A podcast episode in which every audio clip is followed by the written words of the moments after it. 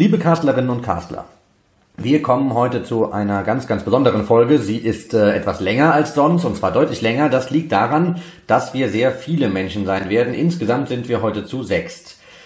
Wie kommt das zustande? Eine Studierende der Katholischen Hochschule ist auf mich zugekommen und hat gefragt, ob sie ihr Format eventuell in den Katocast integrieren kann. Nachdem sie mir erzählt hat, worum es geht, habe ich auch äh, gesagt, auf jeden Fall, das ist genau unsere Plattform, unser Thema.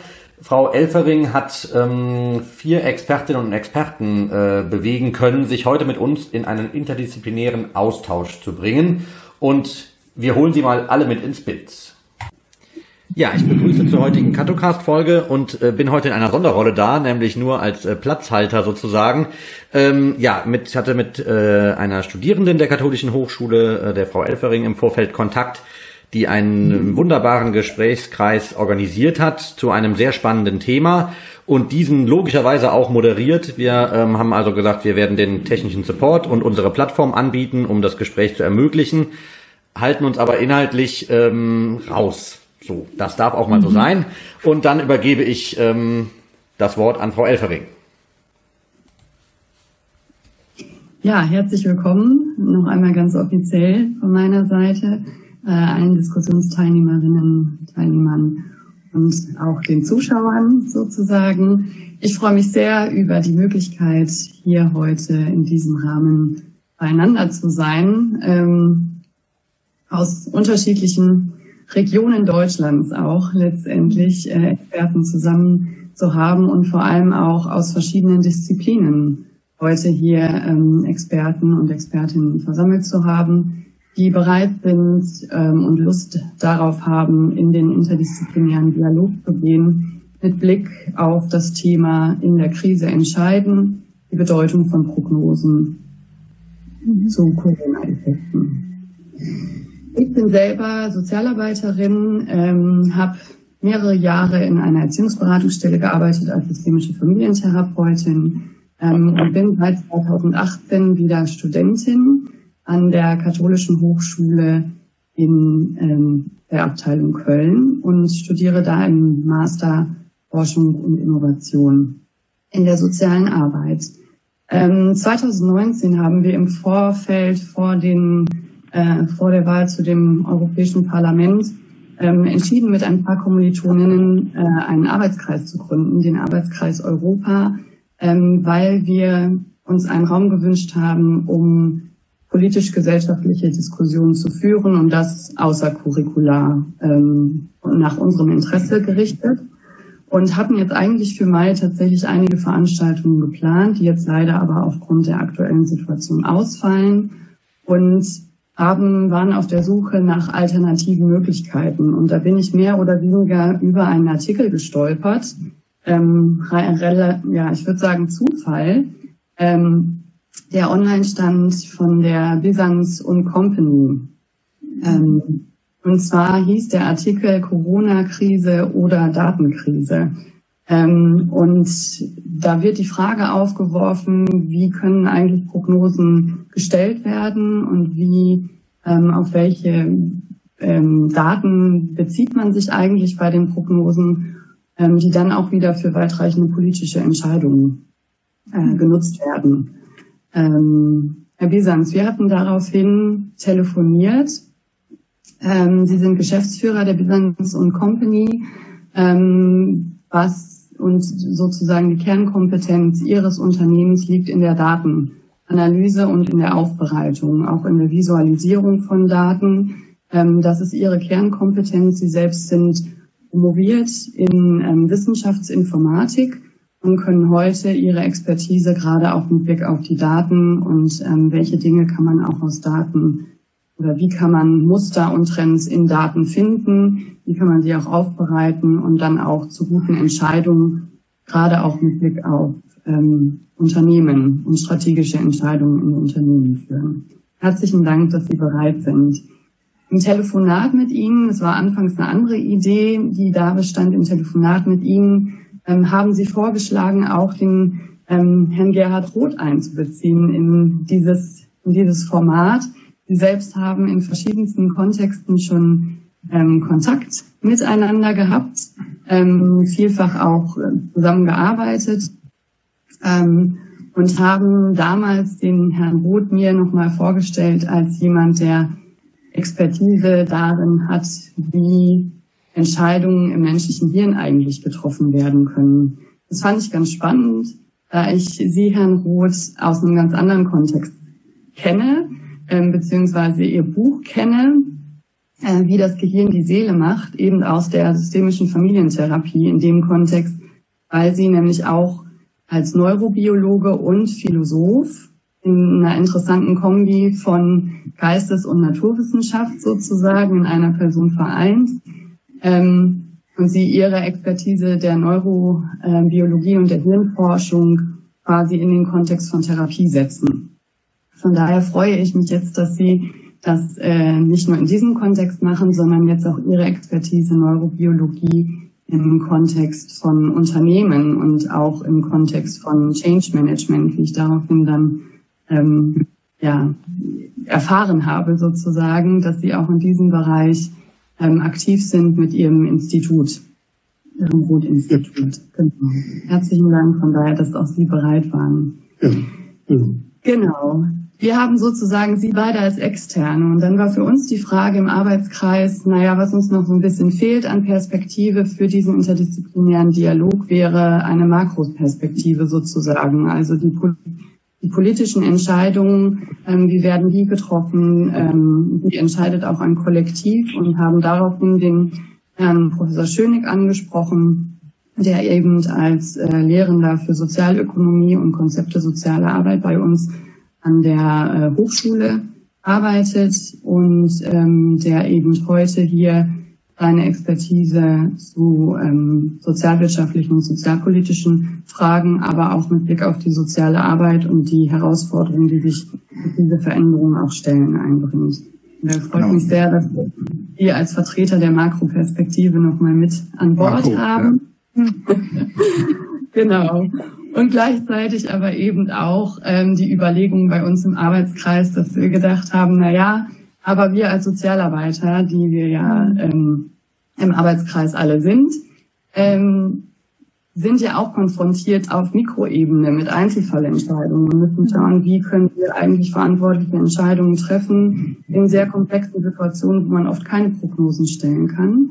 Ähm, von daher war dann die Idee, ähm, auch Sie, Frau Klumann, einzuladen mit Ihrer Expertise. Sie lehren Theorien sozialer Arbeit gerade auch mit dem Schwerpunkt auf Professionalisierung der sozialen Arbeit. Sie haben selber langjährig gearbeitet im allgemeinen sozialen Dienst äh, des Jugendamtes, sind da ganz praktisch konfrontiert gewesen mit Entscheidungssituationen, die multikomplex waren und auch unter hohem Druck geschehen mussten. Ähm, genau, und gleichzeitig sind sie aber auch im Bereich, also sind auch ihre Forschungstätigkeiten in diesem Bereich, haben sie eben geforscht zu professionellen Entscheidungsprozessen, äh, Einschätzungsprozessen, gerade auch im Kinderschutz. Genau. Von daher herzlichen Dank auch für Ihre Bereitschaft. Genau.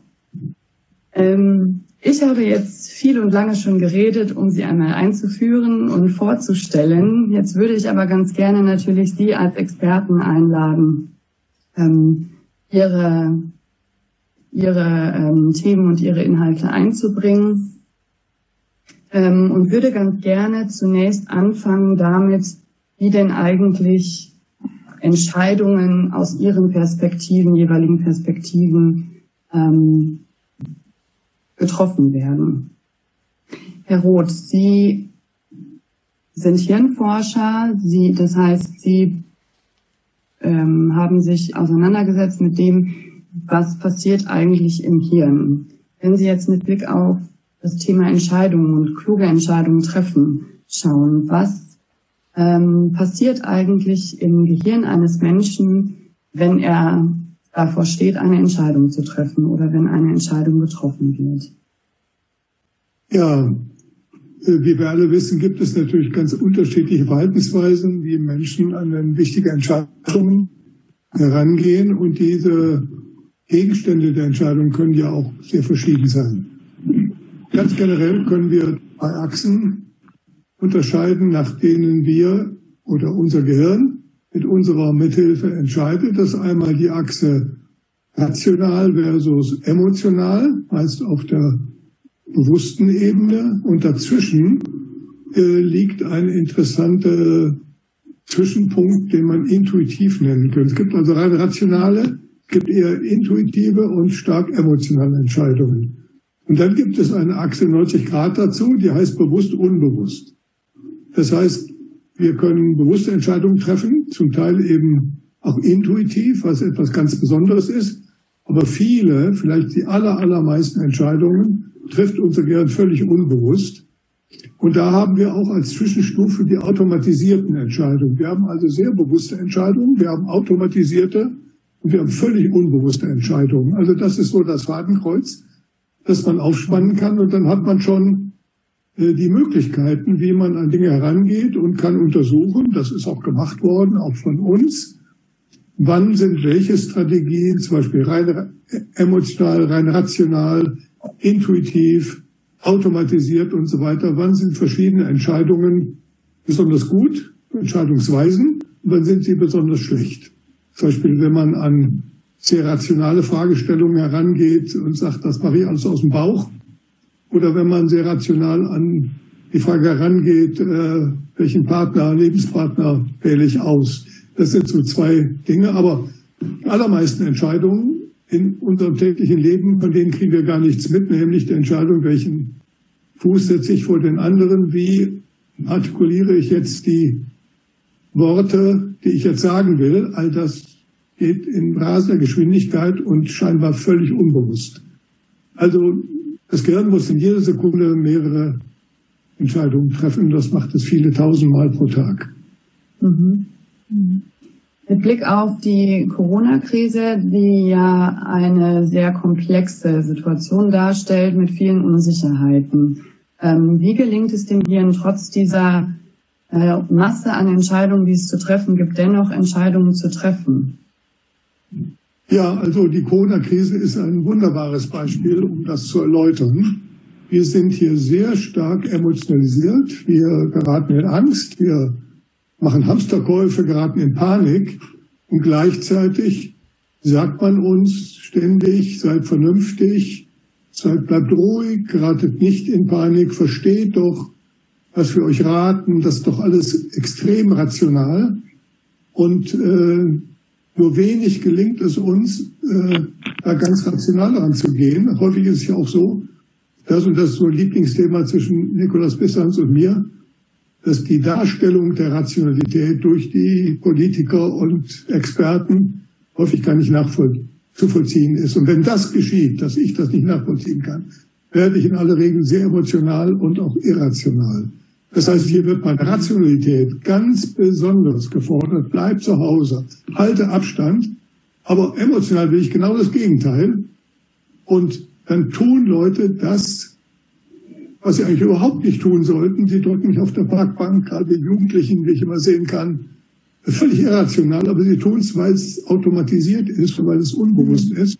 Und da sehen wir diese ganzen Schwierigkeiten, mit denen das Gehirn fertig werden muss, Informationen sind unübersichtlich, sind riskant, sind sogar völlig unsicher und das, die normale Antwort des Gehirns ist Panik. Jetzt muss ich mich kontrollieren und äh, muss also mühsam nach dem rationalen Rettungsanker suchen. Das ist so ungefähr die Situation, in der unser Gehirn ist und viele Leute sagen jetzt nach so und vielen Wochen nur noch Augen zu und durch. Und das ist natürlich in aller Regel eine ganz falsche Reaktion, aber sehr verständlich. Mhm. Sie haben gerade gesagt, das ist eine ähm, typische Diskussion zwischen Ihnen und dem Herrn Bisans.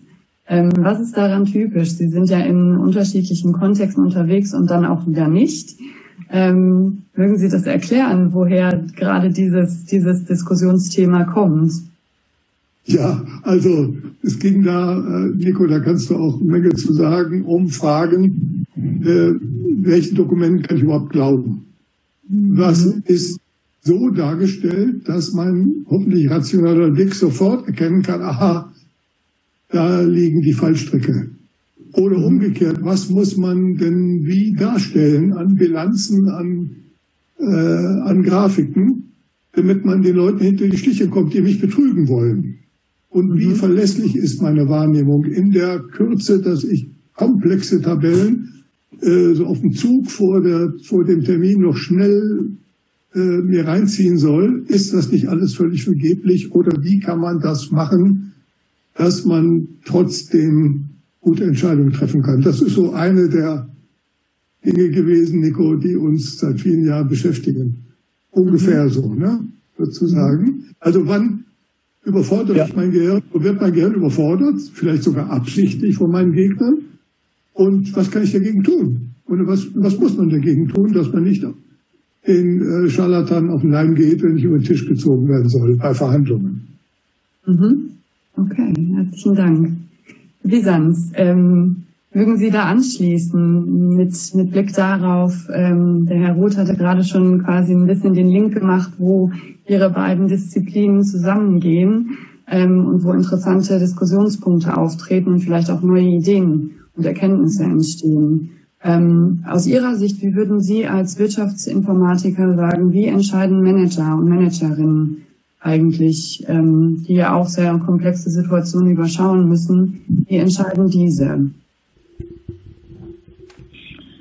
Ja, also zunächst mal glaube ich, ist der Manager ein bisschen resilienter gegen das, was, was auf uns einprasselte. Er ist es gewohnt, gewissermaßen im, im Haifischbecken des Wettbewerbs sich zu behaupten und ist da immer schon einer Flut von widersprüchlichen Informationen ausgesetzt und Unsicherheit und Risiko sind sozusagen sein Tagesgeschäft. Also das, was für, sag mal, einen Großteil der Bevölkerung jetzt neu war, ist das, womit sich die Entscheidungslehre der Betriebswirtschaft und äh, mit dem sich Manager eigentlich tagtäglich beschäftigen. Und da gibt's natürlich ein, ein, ein Instrumentarium, mit dem man sich dann behilft, wobei ich nicht verhehlen möchte, ähm, dass ich selber immer wieder äußerste Mühe hatte, nach einem Trommelfeuer dessen, was aus dem Mainstream der Medien auf mich zukam, wieder zurückzufinden zu diesem Instrumentarium. Der Ökonom sagt da zum Beispiel, es ist für ihn klar, dass es immer darum geht, Knappheit zu überwinden, dass man Ziele setzen muss, dass man Maßnahmen gegeneinander abwägt, dass es um Kosten-Nutzen-Relationen geht und dass man ein Unternehmen, eine Organisation nicht vernünftig führen kann, wenn man auf eine Einäugigkeit setzt, die, die einen Faktor oder ein Faktum äh, in den Vordergrund zieht. Deswegen war man als Ökonom äh, jetzt auch ohne, dass man jetzt noch zusätzlich äh, datenanalytisch rangegangen ist, zunächst einmal verwundert, wie sich die äh, Diskussion verengen konnte auf, auf einen Faktor, der unser Gemeinwesen bewegt, dann sagt man sich, na gut, das ist jetzt hier eine Engpassbetrachtung, das ist eine ganz typische betriebswirtschaftliche Fragestellung. Und dann ähm, muss das weitergehen. Ähm, wenn man Entscheidungen an Engpässen ausrichtet, muss die Prüfung entsprechend äh, heikel und genau ausfallen, ob dieser Engpass richtig gewählt ist und welche Folgerungen es hat, ähm, wenn man dann sämtliche Maßnahmen darauf konzentriert. Insgesamt wird es immer darum gehen, evidenzbasiert, äh, auch wenn man Mensch ist und wenn es emotional zugeht, aber dagegen äh, hilft dann auch oft ja die, die Tatsache, dass man als Betriebswirt, als Manager nicht allein entscheidet, sondern in Gremien. Da können sich zwar dann auch Ängste mal multiplizieren und verdichten, aber normalerweise ist das ein Regulativ, weil man dann einen Querschnitt hat, also ich sag mal risikoaversen und weniger risikoaversen äh, äh, Personen und dann entsteht insgesamt, das sieht man ja daran, dass Wirtschaft funktioniert, ein ganz vernünftiges Entscheiden und Verhalten. Und ähm, ich habe mit diesem Instrumentarium dann mir die, äh, die Dinge von Anfang an angesehen, hatte ein erstes äh, Störgefühl sozusagen aus dem, aus dem, was, was Gerhard Roth gerade nannte, aus der Intuition heraus eines Menschen, der sich seit 30 Jahren mit Daten beschäftigt, sich die Fallzahlen für die Länder ansieht, mit Tagesdaten kumuliert und vereinzelt. Und der dann sagt, das sieht doch verdächtig nach dem aus, äh, was ich immer wieder in den Unternehmen sehe, wo es auch darauf ankommt, aus den buchhalterischen Daten, das sind die zum Teil täglichen Verbuchungen, das sind Meldungen, dann erstmal durch eine gewisse Aggregation ein Muster zu formen, das dann dem tatsächlichen Geschehen auf den Märkten oder im eigenen Unternehmen entspricht. Also da hatte ich das erste Störgefühl und dann fühlte ich mich ähm, natürlich aus, aus verschiedener Warte ähm, aufgefordert, fast genötigt, A, natürlich als Unternehmer, der für sich entscheiden muss, besteht denn ein Gesundheitsrisiko für seine Mitarbeiter? Muss er das in den Fokus rücken, wie es ja die Politik getan hat? Und was bedeutet das für die Sicherung der wirtschaftlichen Existenz des Unternehmens, seiner Mitarbeiter und deren Familien? Das heißt, auch ich bin dann, ob ich es wollte oder nicht, äh, zu so einem äh, Hobbymediziner, Immunologen, Virologen, Epidemiologen geworden. Und das, das hat wenig Spaß gemacht. Aber wenn es eben von äh, offizieller Stelle erstmal heißt, Masken bringen nichts, dann sie bringen doch wieder was, äh, dann sagt ein Unternehmer, äh, ja gut, dann äh, muss ich hier tatsächlich neu dazulernen, auch wieder in diesem Bereich interdisziplinär zu denken anfangen und eine verantwortungsvolle Entscheidung treffen, bei der ich eben nicht sicher davon ausgehen kann, dass das, was unter jedem Artikel heute im Internet steht, nämlich, dass es vernünftige Formen von äh, Informationen von den Gesundheitsministerien gibt, dass man sich darauf verlassen soll. Ja? Also deswegen ist man dann in der Krise früh ge zurückgeworfen gewesen, zunächst mal auf seinen gesunden Menschenverstand und auf das, was man dann dazulernen konnte. Und dann ähm, wurde die, die Sache insofern für mich persönlich nochmal faszinierend, weil ich mich mit der Frage wie betreibt man Dashboarding, wie geht man mit KPI um, wozu kann es führen, wenn Informationen dort verkürzt werden, welche Informationskatastrophen haben wir dazu schon in der Vergangenheit beobachtet. Ja, und da gibt es enorm prominente Beispiele. Man hat sowohl die Abstürze äh, der, der Columbia als auch der Challenger, der beiden äh, Raumfähren, allerdings in umgekehrter Reihenfolge ist das passiert, als auch die der, der Landesbank Sachsen und die Schwierigkeiten, in die die Landesbank Bayern geriet und auch äh, die Schwierigkeiten um den Großflughafen Berlin-Brandenburg jeweils sehr äh, überzeugend. Zum Teil waren das Regierungskommissionen, die da äh, viele Monate dran gearbeitet haben, in Verbindung bringen können mit Fehlentscheidungen aufgrund verkürzter Informationen. Da war unter anderem davon die Rede, dass die PowerPoint-Kultur bei der NASA durch die Verkürzung äh, zu Fehlentscheidungen führte, dass äh, die Ampelsysteme, die beim Großflughafen Berlin und bei den Landesbanken zum Einsatz kamen, eben äh, Verantwortung, Entscheidungen ähm, umgekehrt haben. Ja, man hat dann letztlich die Entscheidung nach unten delegiert an diejenigen, die Signale erarbeitet haben. So. Mhm. Und ähm, deswegen haben wir auch dazu veröffentlicht und haben gesagt, die die Datenkrise rund um Corona ist eigentlich jetzt so in, in meiner Lebenszeit, was ich beobachten kann, die Informationskatastrophe Nummer fünf, weil die Fallzahlen, äh, also wirklich das prägnanteste Beispiel von Verkürzung ist, was man sich vorstellen kann.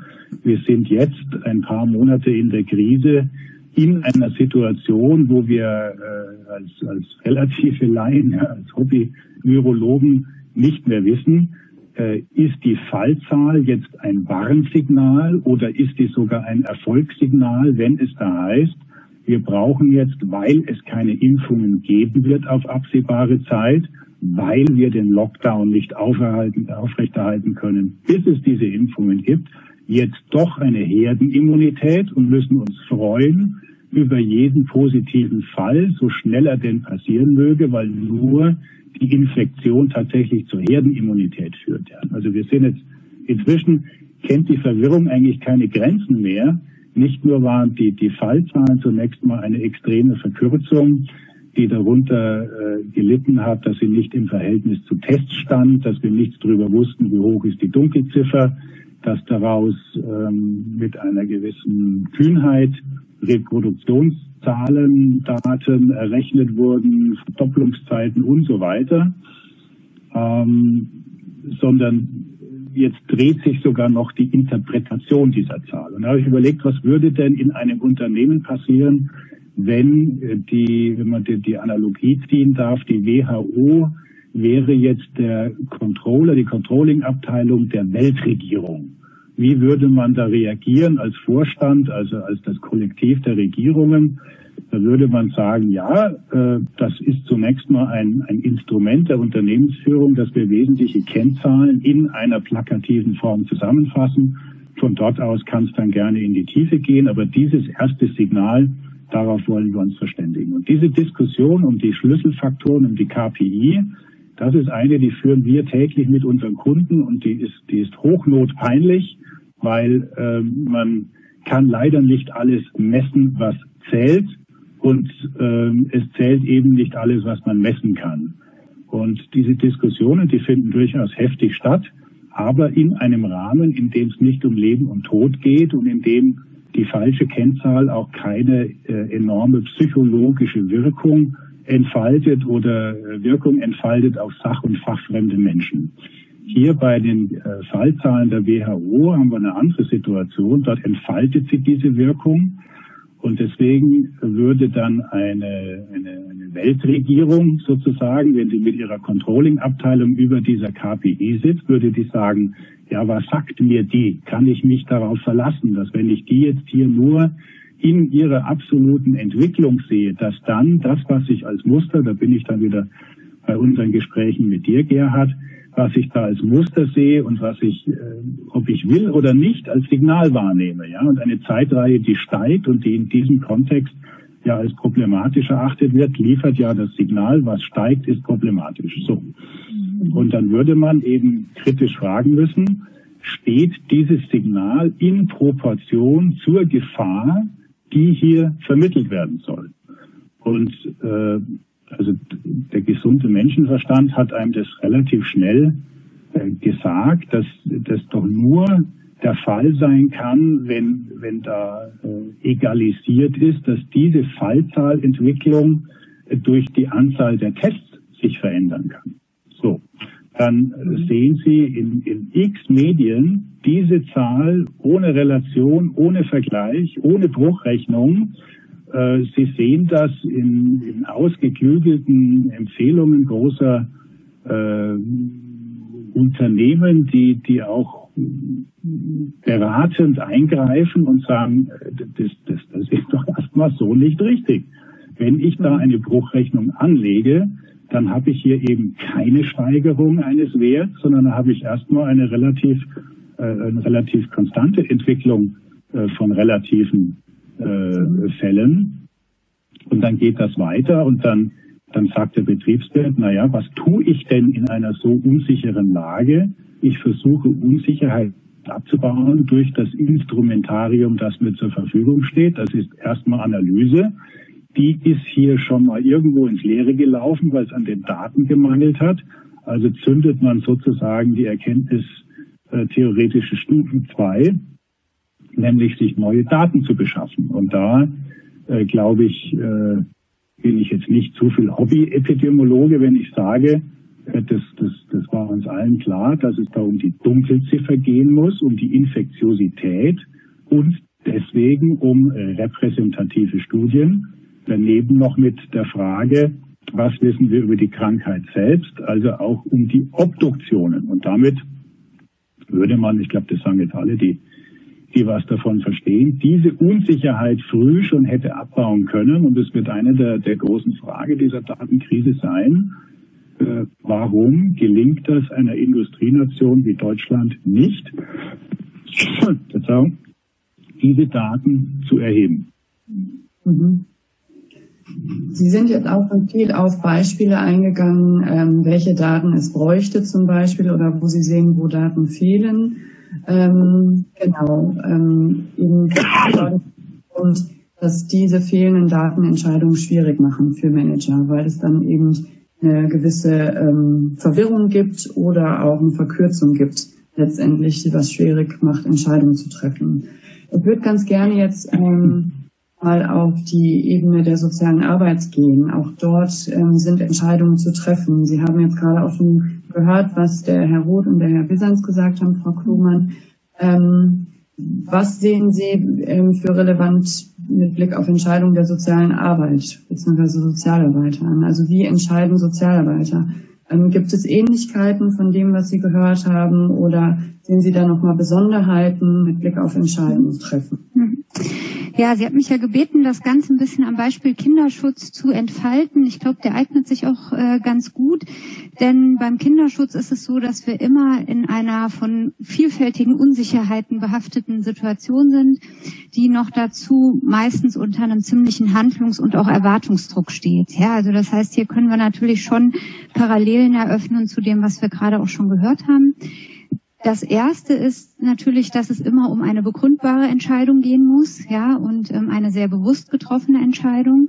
Und hierfür benötigen wir einen möglichst klaren Bezugspunkt. Das haben wir ja gerade vorher schon gehört, ne, am Beispiel von Zahlen als Bezugspunkte. Ich möchte jetzt noch mal was anderes äh, beleuchten als das zentrale oder den zentralen Bezugspunkt im Kinderschutz. Das ist nämlich die Frage danach, wann wir eigentlich von einer Kindeswohlgefährdung sprechen können oder auch dürfen und das eben in der Abgrenzung zu einem, zum Kindeswohl. Ja, also diese beiden Begriffe nochmal voneinander auch abzugrenzen. Jetzt haben wir dazu alle ganz persönliche Definitionen, aber die sind natürlich nicht geeignet, um eine solche fachlich begründbare Einschätzung zu treffen. Und das möchte ich jetzt aufzeigen. Ich will dafür auch ein bisschen das Gesetz heranziehen, weil es das dann für uns greifbarer macht, ne? zu sagen, was ist denn die Basis einer Entscheidung. Also der Gesetzgeber sagt, Kindeswohl ist ähm, ein wesentlicher Maßstab für elterliches und staatliches Handeln. Er definiert aber nicht, was Kindeswohl genau ist. Also das heißt, wir können jetzt nicht sagen, wenn das alles zutrifft, können wir von Kindeswohl sprechen und wenn es nicht zutrifft, dann nicht. Wir haben aber eine Reihe von gerichtlichen Entscheidungen und vom Bundesverfassungsgericht, die so einen Rahmen abstecken. Ja, und dieser Rahmen sagt eben, dass Eltern für sich und ihre Kinder eigenständig definieren, was Kindeswohl ist. Da, und jetzt zitiere ich hier mal das Bundesverfassungsgericht, in aller Regel das Wohl des Kindes mehr am Herzen liegt als irgendeiner anderen Person oder Institution. Das heißt, wir haben hier schon oder können deutlich erkennen, das Bundesverfassungsgericht räumt den Eltern einen sehr großen Vertrauensvorschuss ein. Und dieser wiederum steht eben ähm, in Verbindung zu dem Schutz, den auf der anderen Seite eben dann das Grundgesetz sozusagen regelt. Und ähm, der ist dann eben der entscheidende Maßstab ähm, für das tatsächliche Tätigwerden des Staates. Ne? Das Grundgesetz benennt nämlich das äh, staatliche Wächteramt als die Funktion, die eine ja, oder die Eltern sozusagen bei der Betätigung ihrer Aufgaben eben von staatlicher Seite übertragen bekommt, also hier zu sagen, den Gestaltungsspielraum der Eltern dann auch im Blick zu behalten. Und hier kommt die Kindeswohlgefährdung ins Spiel.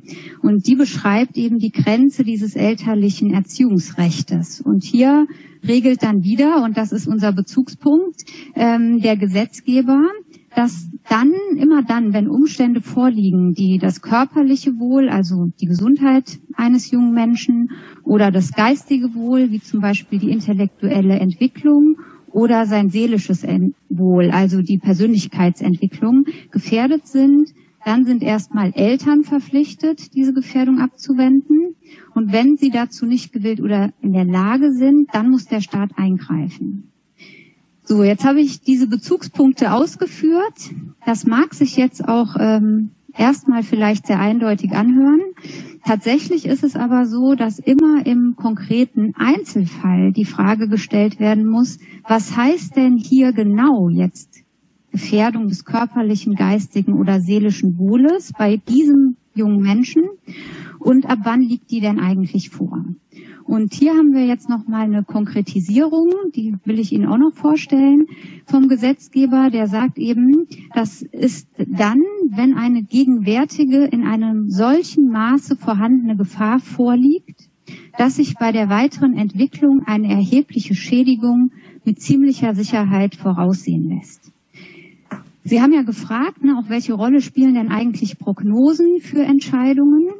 Und hier können wir ja ziemlich genau erkennen, dass die Prognose eine sehr zentrale Rolle spielt. Ja. Die weitere Frage war, wie entscheiden denn SozialarbeiterInnen eigentlich über das richtige Vorgehen und die richtige Hilfe?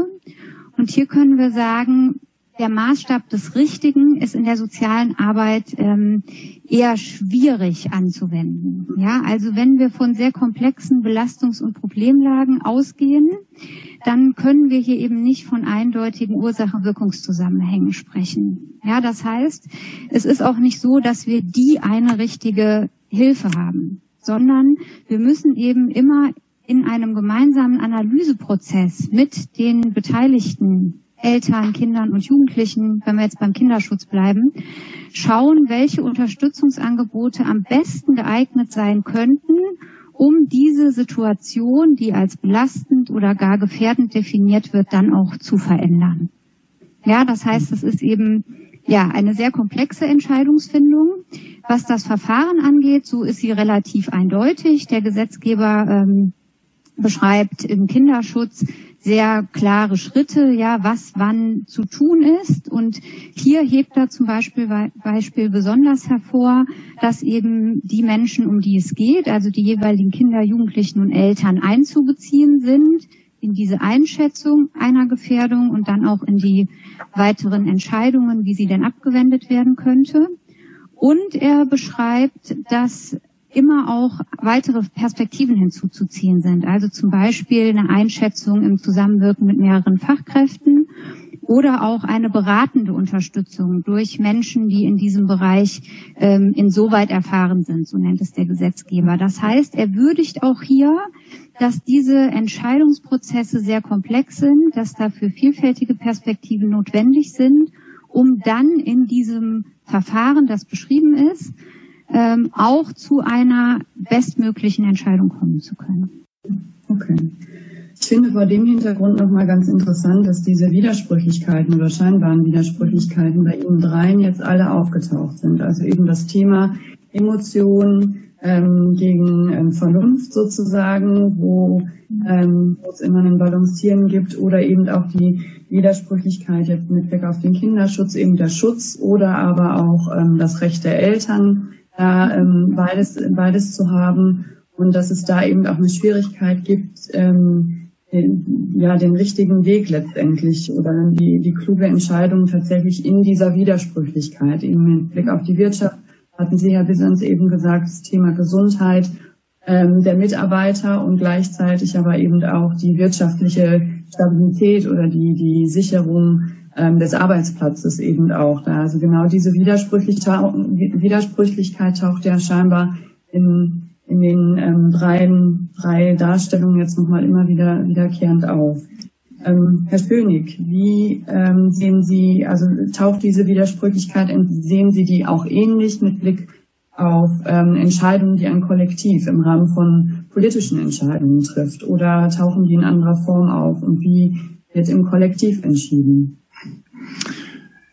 Ja, ähm, grundsätzlich glaube ich, ähm, sind also politische Kollektive, große Gruppen sehr konservativ in dem, was sie entscheiden. Also in der politischen Theorie nennt man das auch das Theorem der Pfadabhängigkeit. Man entscheidet eigentlich so, wie man immer schon entschieden hat.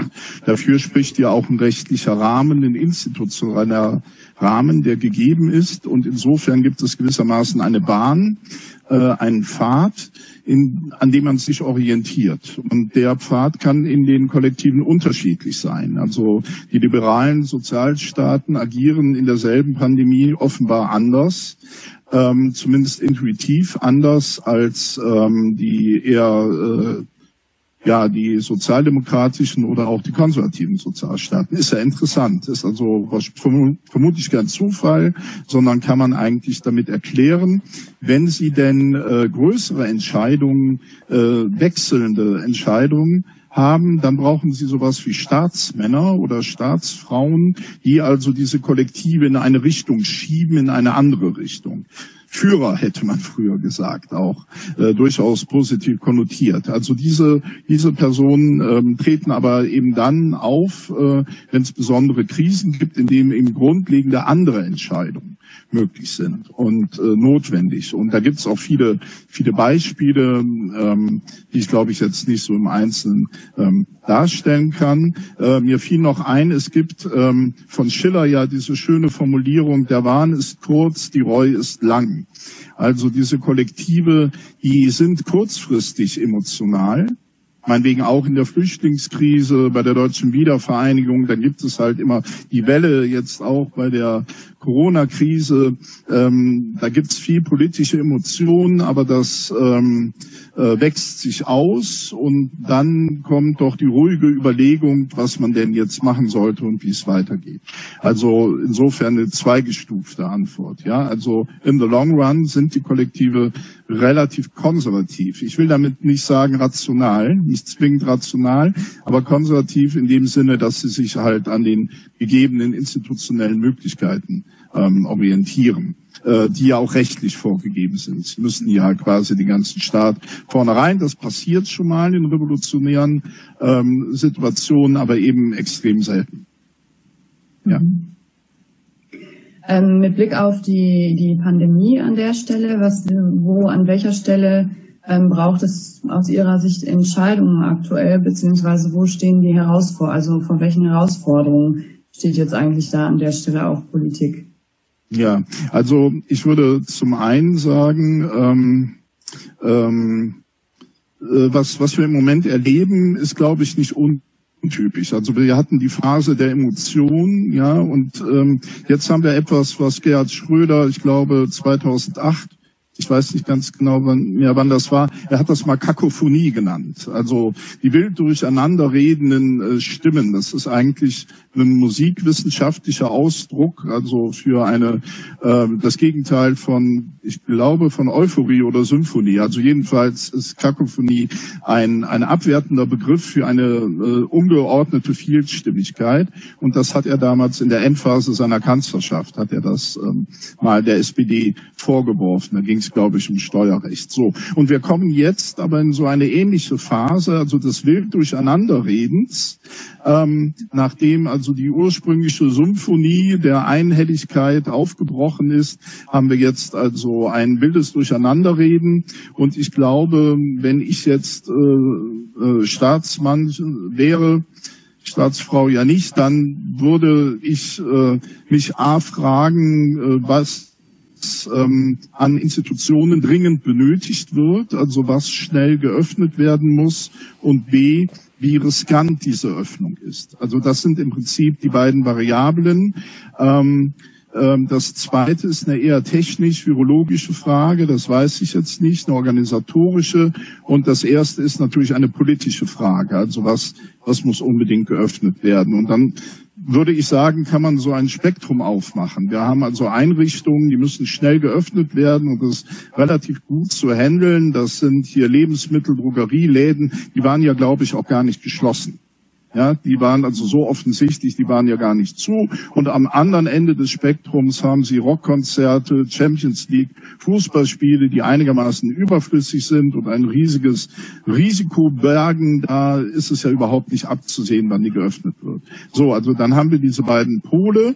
Und dazwischen muss man jetzt im Einzelfall ähm, überlegen, ähm, je nach ähm, Politikfeld. Also im Bildungsbereich, inwiefern sind Kitas, Schulen, Hochschulen unterschiedlich zu bewerten, sehen wir ja auch. Inwieweit sind ähm, Lieferservice, Imbissbuden, Restaurants unterschiedlich zu bewerten. Und das wird, glaube ich, jetzt auch politisch gemacht. Ähm, wenn ich Armin Laschet wäre, würde ich jetzt mit solchen Kriterien kommen und würde nicht ähm, quer und wild einfach der Kanzlerin widersprechen. Ich glaube, der, ähm, und er merkt das ja auch am Medienecho, dass er sich da selbst keinen Gefallen tut, sondern was von ihm jetzt gefordert wird, glaube ich, ist Ratio, Vernunft und klare Kriterien und Transparenz und nicht ein äh, mediales äh, sich in den Vordergrund schieben. Und ähm, auf der anderen Seite denke ich, dass Angela Merkel das relativ gut macht, äh, Vertrauen und Ruhe, möglichst Rationalität auszustrahlen. Ähm, viele andere beneiden uns um so eine politische Kultur. Man kann da immer dran mäkeln, aber wenn Sie an andere äh, Staatsführer denken, die wir im Moment ähm, ähm, im Amt haben. Äh, da gibt es wesentlich schlimmere Beispiele. Mhm. Okay, ja. Ähm, Herr Roth, glauben Sie denn, dass es ähm, tatsächlich möglich ist, dass Entscheidungen ähm, zum Beispiel auch im Kollektiven und und und überhaupt ähm, ja vernunft- oder rational getroffen werden? Sagen, ähm, das menschliche Hirn hat eh verschiedene Arten und viele Dinge passieren tatsächlich auch unbewusst. Ähm, wie optimistisch sehen Sie dann eigentlich die Möglichkeit, auch eine kluge Entscheidung zu treffen auf unterschiedlichen Ebenen, wie zum Beispiel im Rahmen der Politik, aber auch im, im Kontext zum Beispiel von Kinderschutz oder auch in Unternehmen? Ja, es gibt da inzwischen sehr gute Untersuchungen, die einen ganz typischen Bezug zwischen Entscheidungsweisen und zwischen dem, was worüber entschieden werden muss, zeigen. Mhm. Zum Beispiel die ganz überraschende Erkenntnis, dass unsere wirklich rationalen Entscheidungen nur dann gut sind, wenn die Faktoren gering sind und die Sachlage ganz einfach.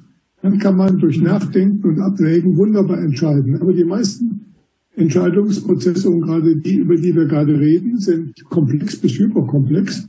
Und da nutzt eine rein rationale Behandlung überhaupt nichts. Jedenfalls, da scheitert man schon ganz früh dann wäre die große Alternative rein, die sogenannten Bauchentscheidungen zu treffen. Das wird ja häufig getan. Da geht man nur noch daran, danach, was bringt mir die meisten Wählerstimmen. Das wäre eine, für einen Politiker eine zutiefst emotionale Entscheidung.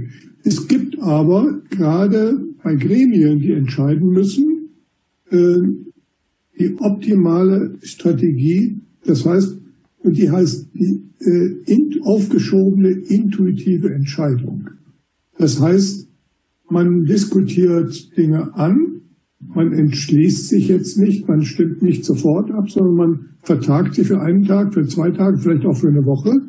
Dann ruht und rastet das und dann wird nämlich das, was wir entscheiden müssen und unsere Erfahrungen werden in das Vorbewusste gelegt, was aber nicht im freudschen Sinne vorbewusst ist, sondern einfach unser Langzeitgedächtnis unsere gesamten Erfahrungen. Und dann kommt man zurück und dann haben Leute eine Woche, vielleicht auch nur zwei Tage, diese Ideen, die sie gehört haben bei der Erstdiskussion mit ihren Erfahrungen abgeglichen. Und dann kommt es nur noch darauf an, ob die, die am Tisch sitzen, zum Beispiel bei der Frage des Kinderwohls, ein ähnliches Weltbild und ähnliche Erfahrungen haben. Und dann ist eine Harmonie ganz schnell vorhanden. Ist das aber nicht der Fall, äh, hat man völlig unterschiedliches Verständnis über das, was Kindeswohl ist. Der eine sagt, es muss doch Zucht in Ordnung sein. Der andere sagt, das Kind muss sich völlig frei entfalten können. Und das ist so. Ich betreue da Projekte und die Eltern vertreten komplett unterschiedliche Auffassungen. Der Staat ist dazwischen. Dann wird es sehr schwer. Das heißt, Rein rational kann man solche Fragen des Kindeswohls oder was tun wir in Corona-Zeiten überhaupt nicht entscheiden. Dazu ist das zu komplex. Auch sollen wir Griechenland helfen oder sollen wir Griechenland rausschmeißen. Das ist rein rational, ökonomisch oder als homorational überhaupt nicht zu entscheiden. Das sind zu viele Faktoren. Wir könnten es aber äh, jetzt nicht aus dem Bauch heraus, aber aufgrund der jahrelangen Entsche äh, Erfahrungen entscheiden, wenn wir diese Erfahrungen etwas ruhen lassen, darum aufgeschobene. Das hat sich experimentell als die beste Entscheidungsstrategie erwiesen, aber vorausgesetzt, wir haben einen Grundkonsens. Wenn der nicht da ist, dann gehen wir auseinander und wir äh, können nichts erreichen. Aber die Intuition, das, was auch Nico Bissand sagte, ich gucke mir das ja nicht nur ganz scharf rational an, sondern ich habe das Gefühl, die Intuition, da ist irgendwo was faul dran, das müssen wir hinterfragen, das sieht so aus, als ob. Und dann kann man sein rationales Werkzeug zwischendurch gebrauchen. Aber beim Kindeswohl ist das ja, ich habe das in Bremen äh, erlebt, bei, bei dem Fall Kevin und so weiter, dass da komplett alle äh, Übereinstimmung versagten und die groteskesten Fehlentscheidungen getroffen sind.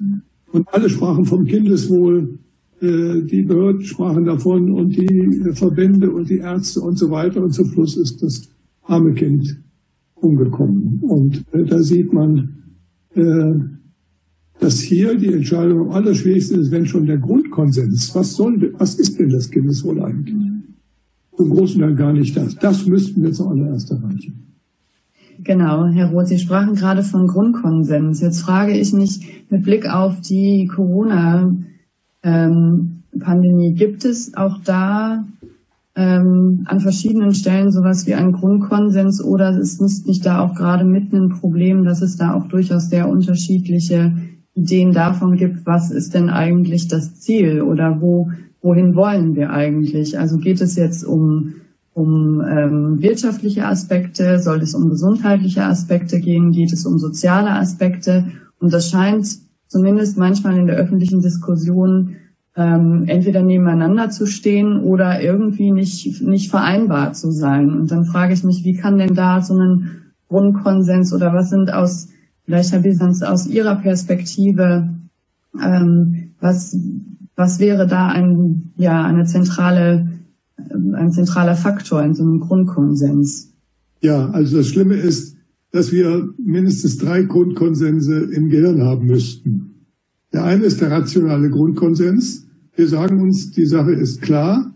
Die Experten, denen trauen wir erstmal, auch die Interpretation der ähm, Politiker. Und jetzt müssen wir ganz mit äh, klarem Kopf aus der Krise raus und müssen die und die Maßnahmen treffen.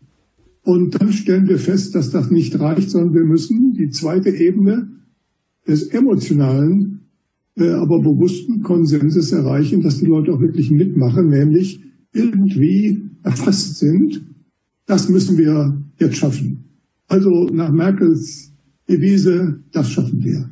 Und das stimmt äh, wunderbar überein mit dem, wie dann in meiner Wahlheimat Italien die Leute anfingen, auf den Balkons zu singen und sich Mut zu machen. Das ist dann der emotionale Konsens, ohne den ein rationaler Konsens gar nicht geht.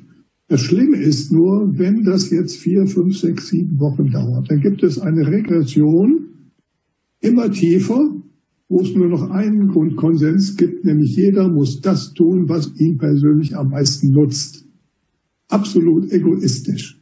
Und dann kommen erstmal die Verbände, die sagen, also wenn jetzt die Restaurants nicht aufgemacht werden, äh, die Seebäder, dann kommt die Katastrophe. Zum Schluss geht es nur noch darum, mir ist doch völlig egal, was die anderen machen. Ich muss an mich denken. Und das geht immer weiter runter. Und jetzt sind wir gerade schon an der Grenze in Deutschland äh, auch in Italien übrigens, wo die Leute sagen, ich bin jetzt so genervt, mir ist das jetzt wirklich auf gut Norddeutsch gesagt, steht egal, äh, was dir Merkel sagt, ich muss an mich denken. Also es gibt so typische Regression von der rationalen, von dem rationalen Konsens, man muss an die Kinder denken, äh, äh, zum emotionalen Ach, die müssen doch wirklich Bewegungsfeiertage, jetzt müsste man die Kitas öffnen und so weiter, bis hin zur schlichten Sache, ich muss, ich bin Ladenbesitzer, ich muss jetzt endlich wieder verdienen. Und äh, der weise Politiker muss das sehen und muss sagen, die, die Regression in den reinen Egoismus, äh, der auch äußerst verständlich ist, das ist der Absturz. Davor müssen wir uns bewahren. Und der wird aber kommen, wenn man nicht ganz klare Ansagen macht, wie lange zum Beispiel jetzt noch wir durchhalten müssen, mit Risiken können wir umgehen. Äh, Nico sagt es auch immer, aber mit einer Sache können wir überhaupt nicht umgehen mit unserem armen Gehirn, nämlich Unsicherheiten. Komplexe Unsicherheiten. Das ist das Tödliche gegen, äh, gegen alle guten Entscheidungen. Okay, herzlichen Dank. Ähm, Sie sprachen gerade von dem weisen Politiker. Was macht der weise Manager, Herr Bisans? Ähm, was, was glauben Sie, was müsste da sein, seine Zielrichtung oder das der Faktor sein, womit ja der entscheidend ist, um da eine gute Entscheidung zu treffen, eine verantwortliche. Ja, das möchte ich beantworten im, im Anschluss an das, was, was du gesagt hast, Gerhard. Der entscheidende Punkt ist ja die Unsicherheit.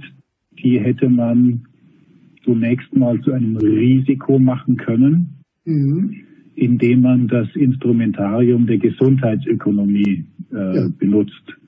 Und das mhm. wäre ja nichts Neues gewesen. Wir müssen äh, dauernd entscheiden, was erstattet die, die Krankenkasse. Wir haben tatsächlich in den äh, Kliniken immer Triage-Situationen. Äh, wenn im Sommer sich Motorradfälle häufen, Unfälle häufen, dann äh, entstehen solche Situationen, aber schon früher.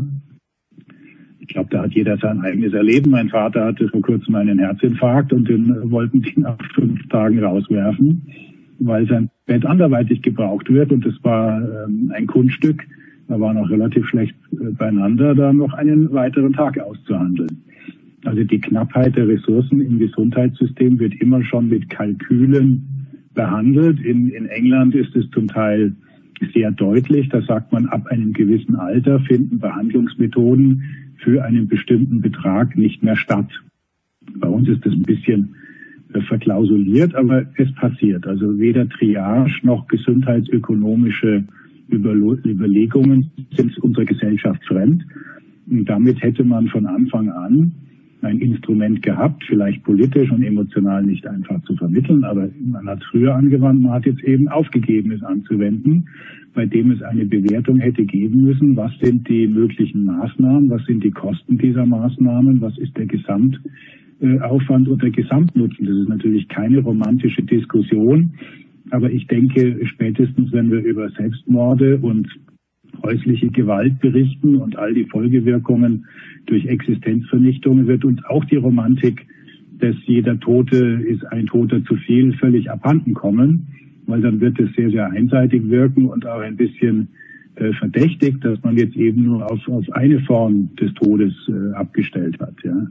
Das ist das ähm, wäre, wie gesagt, die Möglichkeit gewesen, das Unsich die Unsicherheit in ein Risiko zu wandeln.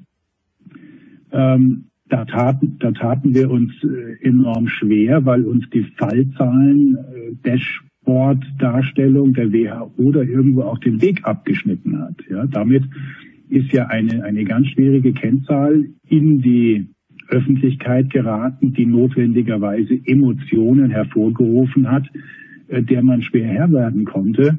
Das geht übrigens zurück auf eine Pandemieübung der G20 Gesundheitsminister, wo sich die WHO nochmal hat bestätigen lassen, dass sie das Recht besitzt, auch gegen den Willen der Mitgliedstaaten, das sind im Grunde alle der Welt, deren Zahlen in einer Pandemie zu veröffentlichen. Ähm, die Darstellung, dass das eine Fingerübung war einer äh, freundlichen Doktorandin, äh, die da zufällig viral gegangen ist, die behagt mir da nicht. Ähm, der zweite Schritt wäre gewesen, und das ist, das ist der schwierigste. Ich habe offen gestanden jetzt äh, da viele Stunden Analyse, Recherche und Überlegen investiert, um, um dorthin zu kommen. Ähm, Finde aber jetzt erstmal auch kein Gegenbeleg. Die die Fallzahlen sind heute einer Interpretation entworfen, die uns in allen wesentlichen Entscheidungen den Weg abschneidet. Sie sehen das an den Stellungnahmen der Wirtschaftsinstitute, die sich sehr, sehr uneindeutig äußern, nämlich immer dahingehend, ja, wir müssen äh, jetzt Lockerungen schnellstmöglich anstreben. Der wirtschaftliche Schaden, die Folgewirkungen, alles, was daraus erwächst, ist viel zu groß. Natürlich immer unter der Maßgabe, dass uns durch differenzierte Maßnahmen einfällt, die Infektionszahlen niedrig zu halten. So. Und damit ist so eine Empfehlung, also wenn ich jetzt Politiker wäre, würde ich sagen, ja, äh, was hilft mir das jetzt wirklich? Ja, du schiebst mir doch den schwarzen Peter wieder zu. Und der, der Ioannidis, der ja nun wirklich ein exzellenter Mann ist, ähm, der auch schon in früheren Prognosen bewiesen hat, dass er was davon versteht, er hat in der Zeit, wo wir jetzt auf eine erste, ähm, also eigentlich nicht auf die erste, das war die zweite, die erste hat man nicht ernst genommen, das war die aus Heinsberg, aber das, auf das, die, die man jetzt ernst nehmen will, auf die sogenannte Münchner Studie, da warten wir jetzt ja drauf. Und in dieser Zeit gelang es dem äh, John Ioannidis, drei Studien zu machen, zu genau den entscheidenden Fragen, wie schaut die, die, wie schauen die entscheidenden Fragen Mortalität, Infektiosität aus, wenn wir repräsentativ messen. Das hat er jetzt zuletzt für Santa Clara gemacht und kommt zu Sterblichkeitsraten, die Anlass geben zu sagen, das ist das, was andere jetzt auch Spuk nennen.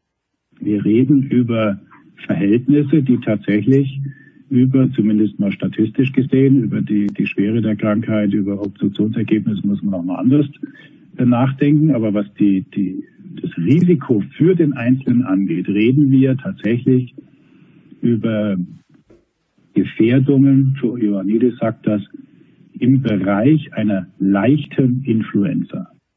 Mhm. Das sind, äh, das sind dramatische Befunde. Und natürlich gehören die überprüft und hätten äh, längst schon überprüft werden können. Ähm, also ich, ich, ich spreche jetzt nur aus meiner Warte und aus dem, was ich durch eigene Recherche, da habe ich mich angestrengt, ableiten kann. Aber äh, das RKI hat sich ja auch vorgenommen, uns entsprechend zu informieren. Wir wissen also, dass es pro Woche mehrere hunderttausend Tests gibt und aus der Wahlforschung weiß man, dass 2000 davon kann man auch mehrere die Woche machen, reichen würden, um repräsentativ zu wissen, wie schaut es in Deutschland oder sonst wo mit der Dunkelziffer aus.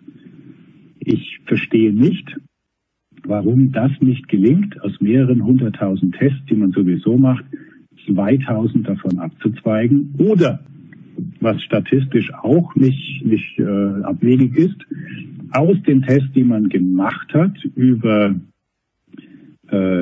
Faktoren, das macht man in der Wahlforschung auch, da erwischt man nicht immer eine vollständig repräsentative Stichprobe und dann legt man die um, rechnet die hoch, also schon allein aus der statistischen Behandlung des vorhandenen Testmaterials hätte man sowas in dieser Art machen können. Nicht ganz so toll wie, rein repräsentativ, aber das wäre vom Tag eins an aus den Labortests zumindest mal eine Möglichkeit gewesen, die Unsicherheit zu reduzieren. Und weil wir das nicht tun, sitzen wir in der Denkfalle, dass wir keine Bewertung der wesentlichen KPI haben, Fallzahlentwicklung. Und das gäbe es in einem Unternehmen nicht. Mhm. Okay. Das heißt, das Risiko oder beziehungsweise das, ähm, diese Risikoeinschätzung bedarf ja dann an der Stelle auch Prognosen beziehungsweise ähm, in Bewertungen von, ähm, von vergangenen Verläufen sozusagen an der Stelle. Mit Blick dann auf zukünftige Entwicklungen. Mhm. Okay. Naja, ähm, die, die, die Sache, also es wird immer ein, ein Restrisiko bleiben. Ja, es wird immer, es wird immer ein Argument geben können, ja, vielleicht mutiert äh, das Virus, vielleicht äh, erhält doch wieder irgendeine These Nahrung, dass das künstlich produziert wurde. Da geistern ja die, die ähm, schlimmsten ähm, Annahmen inzwischen wieder neu belebt durchs Netz. All das weiß man nicht. Und ein, ein Virus, das habe ich mir von der Karin Wölling sagen lassen, ist im Grunde gar nicht richtig einzuschätzen, weil es kann sowohl in der Mortalität ähm, als auch in der Infektiosität mutieren, sich verändern und zwar in jede Richtung und sogar gegenläufig. Also eine, eine Unsicherheit bleibt. Aber wir haben, wenn, wenn man sich die, äh, wir beschäftigen uns ja seit 9-11 mit der Frage, wie gehen wir mit, mit Größtkatastrophen um? Was ist im Bevölkerungsschutz zu tun? Und da gibt es jetzt eine ganz lange Reihe von Bundestagsdebatten, Risikoberichten, äh, Gesetzesänderungen. Also es hat jetzt eine ganz lange äh, Auseinandersetzung mit dem Thema gegeben und die letzte einschneidende war eigentlich der, der dritte Bericht zur Risikoanalyse. Mhm. Und da ist äh, äh, ganz intensiv und ausführlich äh, besprochen, analysiert und dargelegt worden, wie würden wir mit einer Pandemie umgehen, wie sie genau jetzt SARS-CoV-2 entspricht. Und ähm, da ist doch bemerkenswert, dass man jetzt so lange drüber nachgedacht hat und in diesem Papier an keiner Stelle steht, äh, da entsteht eine unsichere Situation und da brauchen wir Evidenz und dazu machen wir repräsentative Stichproben und Obduktionen. Ich hätte mal eine Frage an Frau Klummern, ähm, wo wir ein klassisches Dilemma haben. Es wird gesagt, die kleinen Kinder, meine, ich gucke an meine Enkelinnen, die in Norwegen leben, äh, und äh, die müssen jetzt zu Hause bleiben. Inzwischen können sie ja wieder etwas raus. Und das ist ganz schlecht für das Kindeswohl. Also wenn man nach dem Kindeswohl geht, dann dürfte man überhaupt die Kinder nicht zusammenfärchen. So wird ja gesagt. Und wie, wie gehen wie geht man denn Ihrer Meinung nach darum, neben dem, der Frage, Kinder, Kleinkinder einsperren über mehrere Wochen, äh, sagt doch jeder, das ist eine große Gefährdung des Kindeswohls. Trotzdem äh, ist es mit der Öffnung der Kitas und der Kindergärten nicht so doll hier in unserem Land. Hm. Wie löst man das Problem Ihrer Meinung nach? Ja, also das ist natürlich jetzt tatsächlich auch ein, ein, großes Dilemma zu sehen, dass oder zumindest den Eindruck zu gewinnen, dass die letzten Wochen da vielleicht nur an sehr wenigen Stellen genutzt wurden, um nach ja, Ideen zu suchen ne, oder auch Ideen zu entwickeln. Das ist schon auch ein bisschen was so, was ja mich etwas fassungslos bisweilen auch dastehen lässt. Ähm, wir können schon sehen, es gibt sehr unterschiedliche Herangehensweisen. Also wir haben ja letzte Woche uns auch intensiv mit der Frage beschäftigt hier im Cast, wie leistet denn das Jugendamt im Augenblick eigentlich seine Arbeit? Ne? Wie wird da denn eigentlich im Augenblick der Kinderschutz sichergestellt, aber auch die anderen Angebote, wie werden die vorangebracht? Und da können wir schon sehen, und das passt eben jetzt auch hier zu dieser Frage, dass es sehr, sehr unterschiedlich ist. Also wir kriegen schon mit, es gibt ähm, Einrichtungen, Einzelpersonen, die sind sehr engagiert, auch in dieser Situation jetzt dafür Sorge zu tragen, dass Kontakt bestehen bleibt, dass man Kontakt aufbaut, dass man Kontakt hält. Ja, dass es auch ähm, Anregungen gibt, sehr kreative Ideen, ne, was man Familien mitbringen kann ähm, in diesen Kontaktmomenten, ne, wie sie die Zeit auch gut ähm, bewältigen können. Auch Ideen, wie kann man trotzdem spielen, wie kann man trotzdem rausgehen.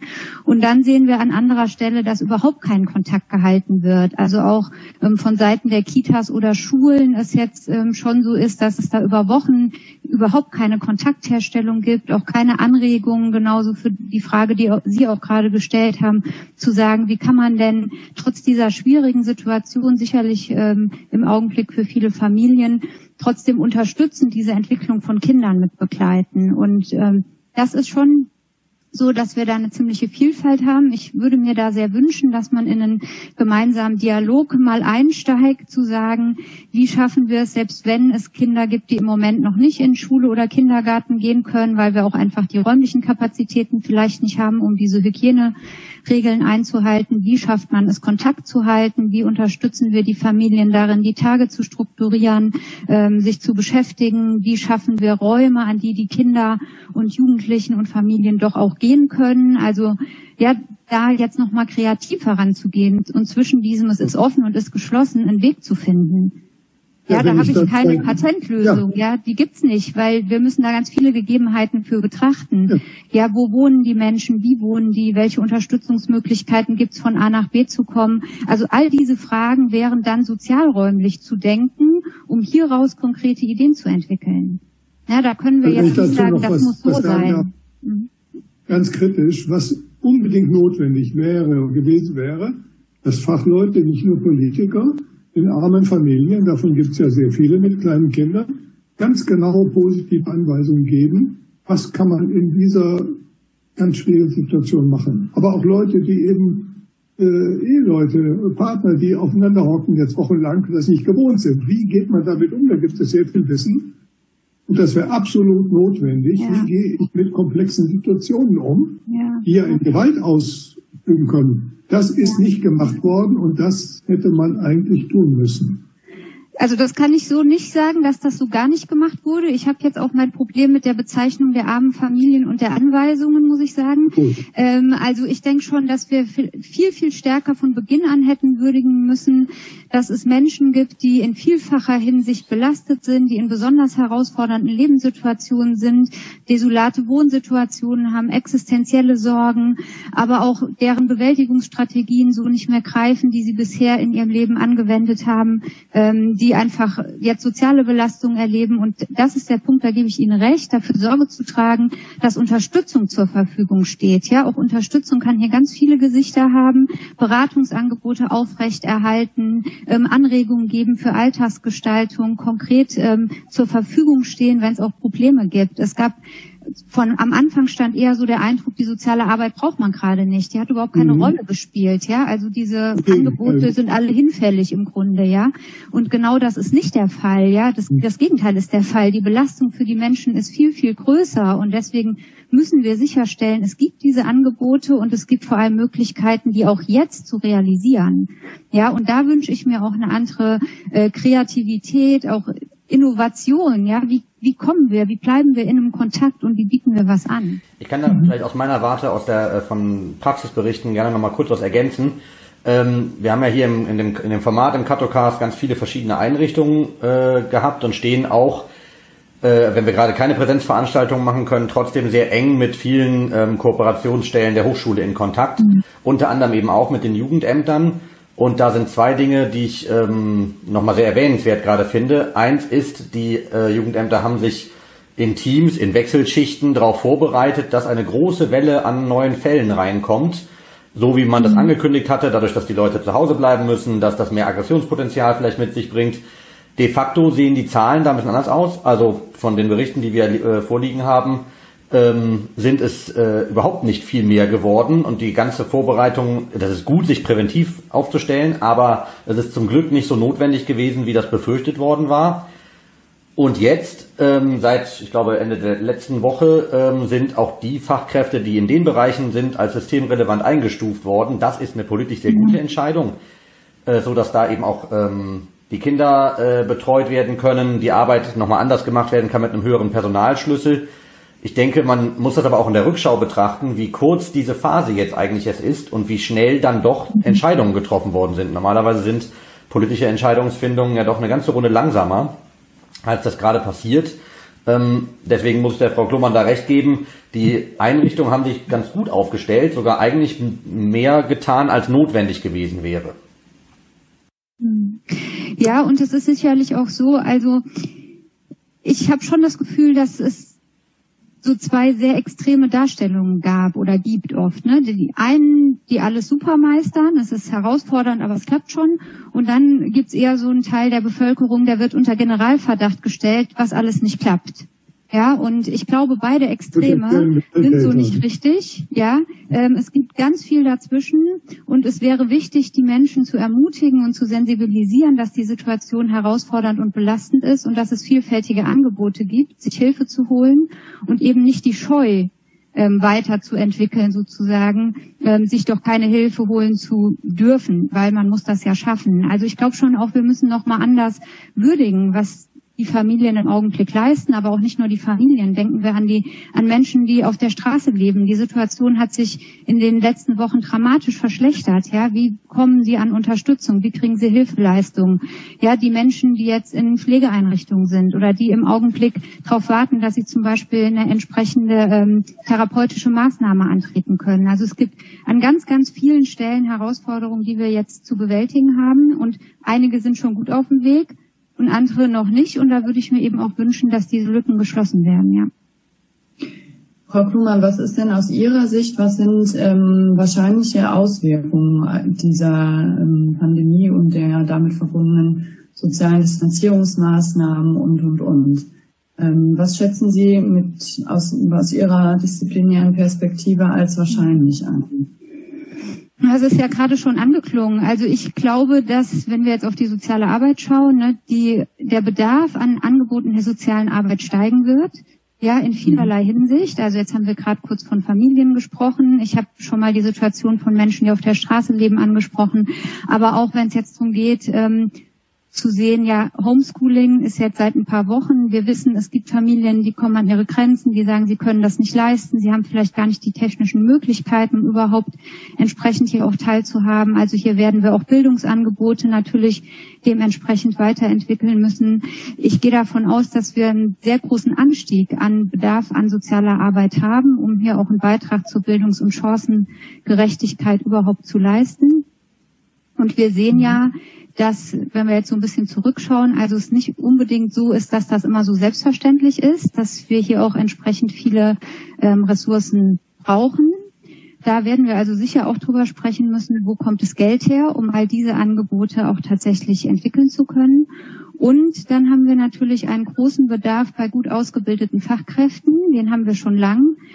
Der äh, wird aber eben auch nicht zurückgehen. Und hier stehen wir natürlich vor einer besonderen Herausforderung, auch als Hochschule jetzt nochmal aus unserer Perspektive, den Fortgang und auch den Abschluss des Studiums zu ermöglichen und eine Einmündung in eine Berufspraxis zu ermöglichen, die im Moment ja auch ziemlich auf dem Kopf steht. Ja, also wenn wir an Praktika denken oder an Berufseinmündungsphasen, da ist im Moment auch vieles anders als sonst. Und da müssen wir jetzt eben im Augenblick schon ja, Ideen entwickeln, wie kann das funktionieren. Mhm. Okay, herzlichen Dank Ihnen. Ähm, Herr Schönig, wie schätzen Sie, Sie haben jetzt lange zugehört, ähm, genau, gibt es erstmal eine Rückmeldung oder einen Gedanken, der Ihnen nochmal zentral gekommen ist und ähm, genau, ansonsten eben die Frage, wie schätzen Sie Auswirkungen dieser Zeit ein? Ja, das eine, äh, was ich nochmal hervorheben möchte, ist, dass also diese Gegenüberstellung von ähm, rational und ähm, intuitiv, ähm, dass das ähm, natürlich so ist, dass es in der politischen Praxis immer beides gibt. Also die, ich äh, nehme den Politikerinnen ähm, durchaus ab, dass sie faktenbasiert gute, rationale, gute Entscheidungen treffen wollen. Aber es gibt natürlich auch die persönlichen Überzeugungen, weltanschauliche Prägungen und so weiter, die da intervenierende Variablen sind. Das haben wir beides. Wir haben das auch auf der Ebene der Forschung Forschung. Auch diejenigen, die Prognosemodelle ähm, erstellen, sind einerseits rational tätig und andererseits äh, sind die aber auch intuitiv tätig bei der ähm, Auswahl der Daten, bei der Interpretation der Daten und äh, sagen das auch. Da werden schon mal Daten geglättet, da werden Daten rausgenommen, weil sie nicht plausibel sind. Äh, da, da wird dieses und jenes getan. Und insofern sind also beide Akteure, glaube ich, sowohl um Rationalität bemüht, als auch natürlich ähm, ähm, äh, intuitiv tätig. Ich glaube nicht, dass das ein Widerspruch ist, dass man das so gegeneinander stellen kann, sondern so ist halt das äh, Geschäft. Und ähm, wir müssen halt aufpassen, dass wir jetzt in der in der Tradition mit Trump, dass wir dann die ähm, wissenschaftliche Beratung, die Institut die institutionelle Beratung nicht in die Gegend von alternativen Fakten und Fake News und so abschieben, sondern ähm, dass das tatsächlich ein Miteinander ist, wo man sich gegenseitig irgendwie äh, respektieren muss. Ja, zu den ähm, ähm, zu den Prognosen. Äh, Sie kennen ja wahrscheinlich dieses schöne Modell, was jetzt durch die Presse geistert. Ich finde das auch, auch ganz nett äh, wie es denn weitergeht. Das wird so mit drei Buchstaben illustriert. Also die Idee einer relativ schnellen Erholung ist also so ein V, eine langsame Erholung wäre ein U und äh, gar keine Erholung wäre ein L, also im, im weiteren Verlauf. Und die Frage ist jetzt, ähm, was man davon zu halten hat. Also zuerst mal makroökonomisch ähm, fehlt einem einfach ein Modell. Also die großen Institut, äh, Institute äußern sich im Moment nicht, weil sie kein Modell dafür haben. Sie brauchen ja ein Modell, in das sie ihre Daten einpflegen können und dann können sie mit dem irgendwie arbeiten. Wenn sie aber aus der jetzigen Situation so viele offene Variablen haben, können sie seriöserweise nicht mehr rechnen. Das war in der letzten Finanzkrise auch so. Da hatten sich die Wirtschaftsforschungsinstitute für einige Zeit abgemeldet aus der Szene, weil sie sagten, wir, wir sind jetzt in einer Situation, in der wir auch so schlau sind wie ihr. Wir wissen es einfach nicht. Und irgendwann kommt man wieder in Normalbetrieb und dann kann man mit unterschiedlichen Modellen arbeiten und die gegeneinander stellen. So, also wir wissen sehr, sehr schlecht, was nach so einem Lockdown passiert. Das hängt von Variablen ab, die wir nicht kennen. Uns fehlt die historische äh, Blaupause dafür. Also das ist eine schwierige Situation. Ähm, wenn ich mal gerade diese drei ähm, äh, Szenarien durchgehe, die schnelle Erholung würde bedeuten, wir haben im Moment eine Situation aufgestauter Nachfrage. Also viele Leute wären gerne ins Restaurant gegangen, hätten ein Auto gekauft, äh, hätten sich vergnügt, hätten konsumiert, haben das nicht getan aufgrund der Krise und äh, hauen ihre Nachfrage raus und ganz schnell gibt es einen riesigen Boom und wir haben diese V-Entwicklung, ja, dass die Wirtschaft sich erholt. Das U würde bedeuten, ähm, wir haben jetzt ja viele Einkommensverluste. Es ist ja sehr viel Geld nicht verdient worden in den letzten Wochen und Monaten. Ähm, äh, auch Menschen in Kurzarbeit haben weniger Geld äh, zur Verfügung. Vielleicht wollen die gar nicht mehr in Urlaub fahren, wenn sie es gar nicht mehr leisten können. Ähm, ganz andere Situation. Das muss sich sehr langsam erholen langsam. Das spricht also für so ein U und äh, für Stagnation auf niedrigem Niveau äh, könnte Spiel äh, könnte sprechen. Da wurde eben äh, dank, dankenswerterweise beim gesprochen von diesem Gefühl der Unsicherheit. Das ist natürlich, äh, wenn, wenn sich das jetzt reinfrisst in die Wirtschaft, und wir warten quasi auf die nächsten Virus und dann sind wir wieder unsicher, wie der denn ist und wie das ausgeht.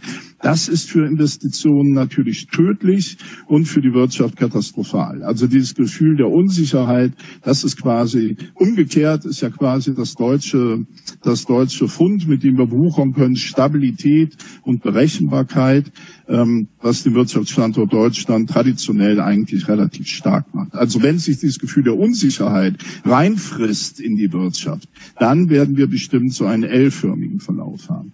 So, meine persönliche Bewertung oder Einschätzung ist im Prinzip das U, dass es eine längere Erholungsphase geben wird, weil tatsächlich viel Geld nicht verdient wurde und auch an den Börsen vernichtet wurde. Und da ist ja, ist ja viel passiert.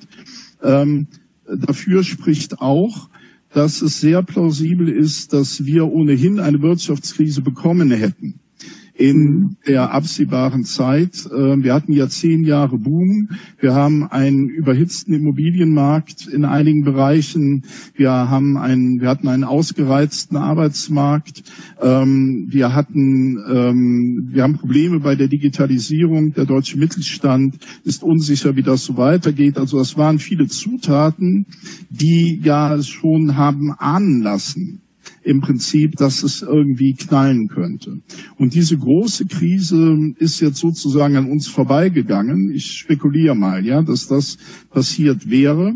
Ähm, keine Konjunkturentwicklung ohne Abschwung. Das hätte ja irgendwann mal passieren müssen und auch relativ ma massiv.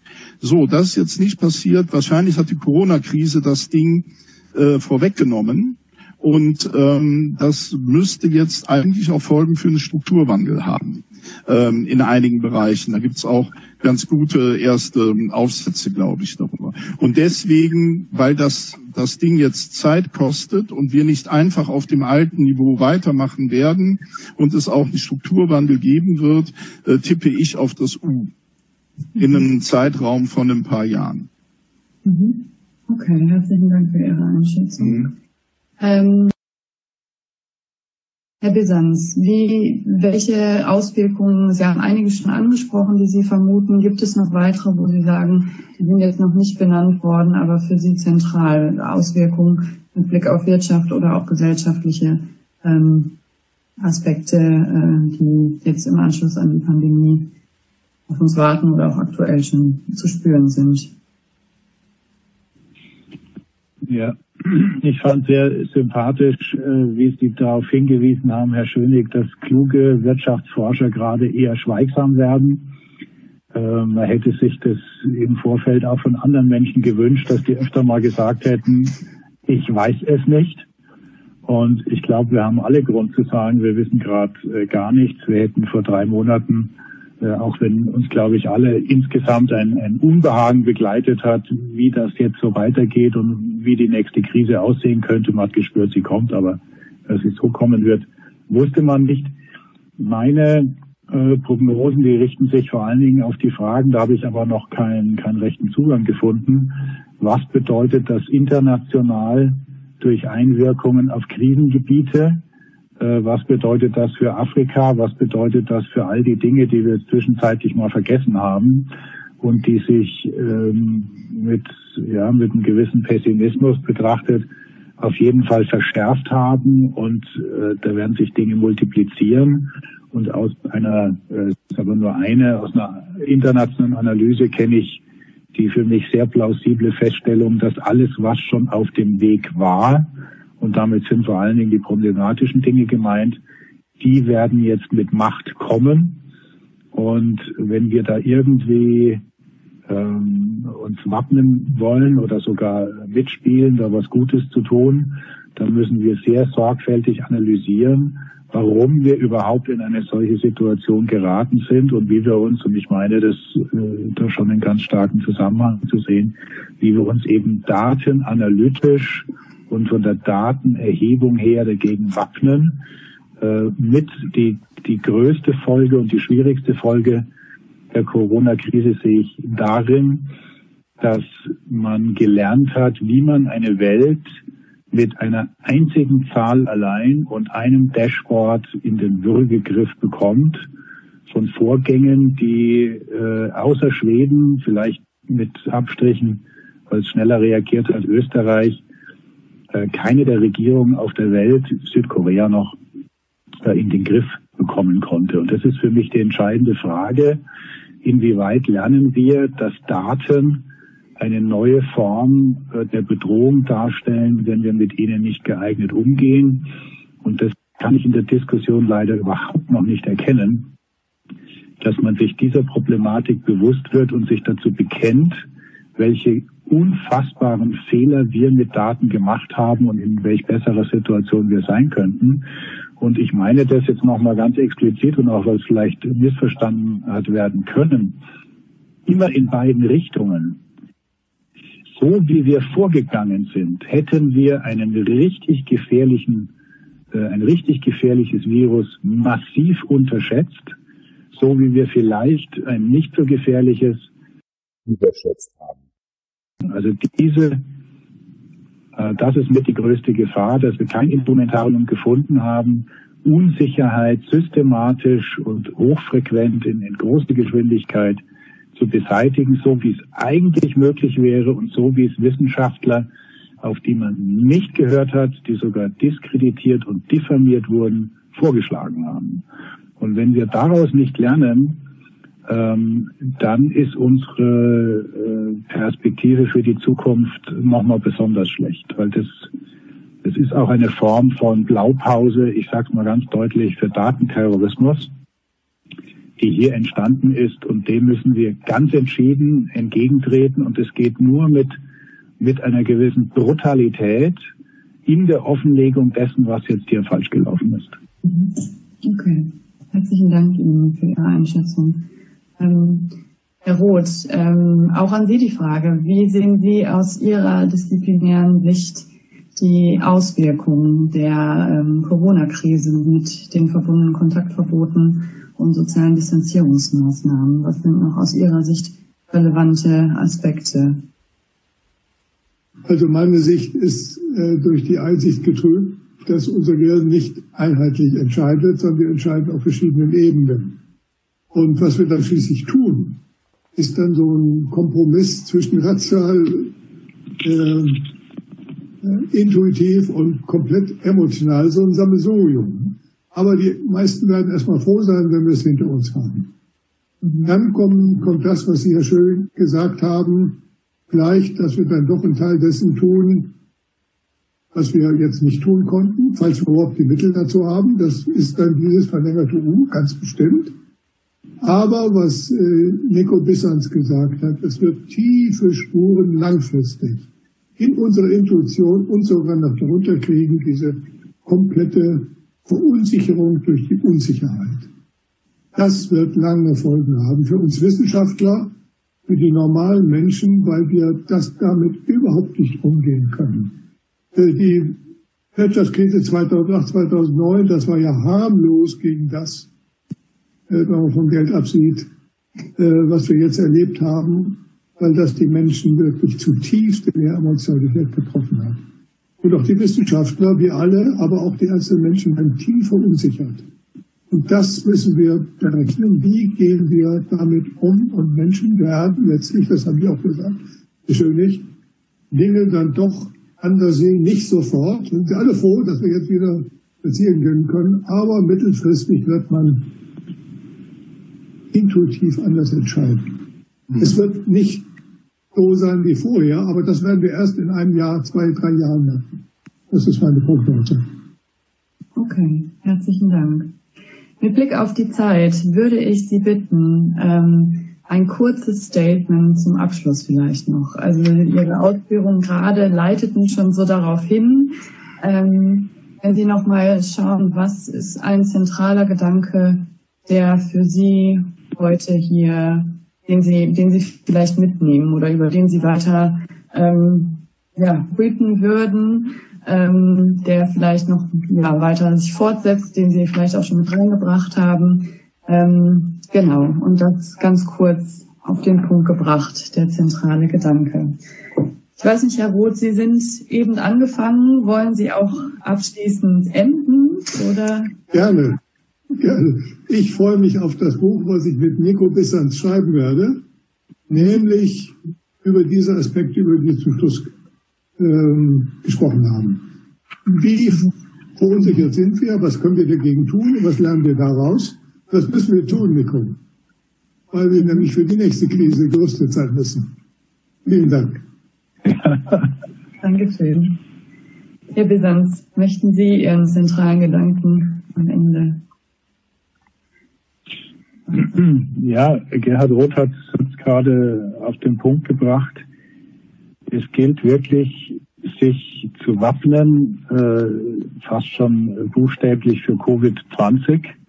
Und wir müssen die Erkenntnisse dann institutionalisieren. Mhm. Äh, sonst wird die nächste Krise vielleicht unsere letzte.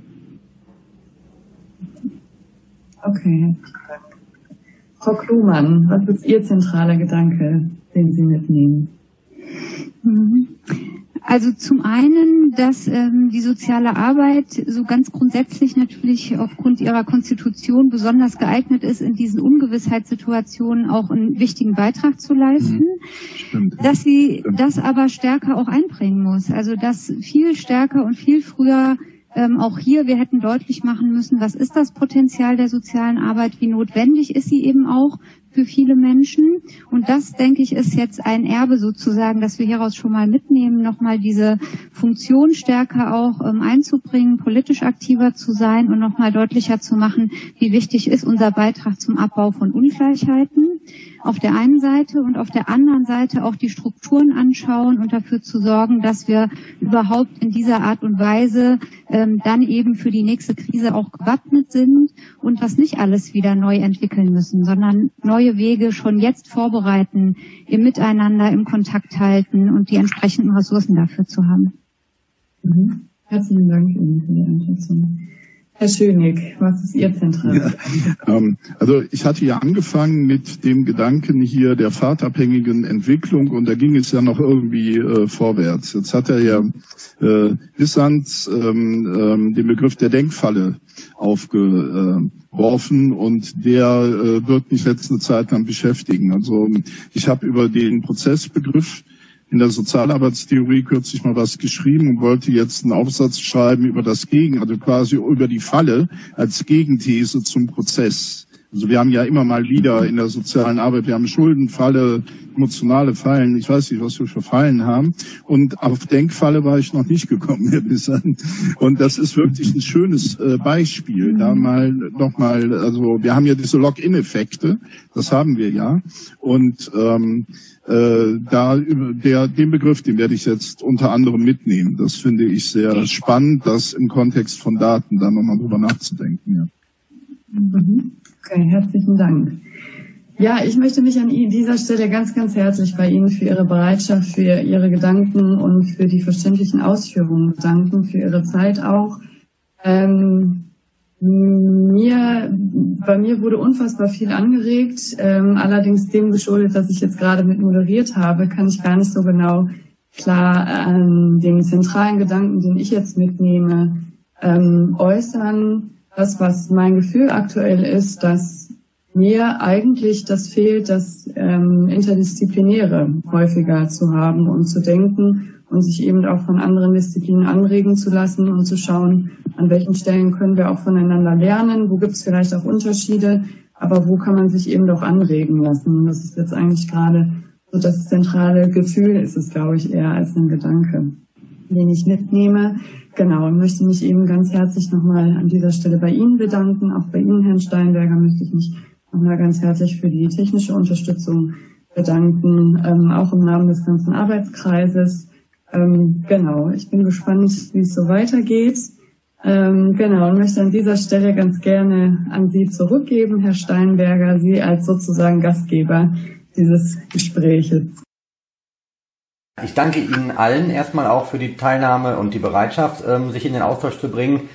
Und mir bleibt ja gar nicht viel zu sagen, als vielleicht noch eine Mini-Prognose ähm, für die soziale Arbeit in die Zukunft zu geben. Also wenn die katholische Hochschule weiter äh, Studierende ähm, hervorbringt, wie Sie, Frau Elfering, die ja jetzt auch bald äh, abschließt und in die Praxis geht, dann mache ich mir um unsere Professionalität auf jeden Fall relativ wenig Sorgen und finde, man sieht in so einem Gespräch einmal mehr, wie gut und ähm, ja bereichernd es tatsächlich ist, dass wir von Hochschulseite aus Plattformen schaffen und anbieten, mhm. wo man eben in interdisziplinären Austausch geht, wo man verschiedene Praxisfelder mit, ähm, mit den Professorinnen und Professoren der Hochschule zusammenbringt, um Dinge aus möglichst vielen Perspektiven zu diskutieren. Und äh, ja, das werden wir weiter tun.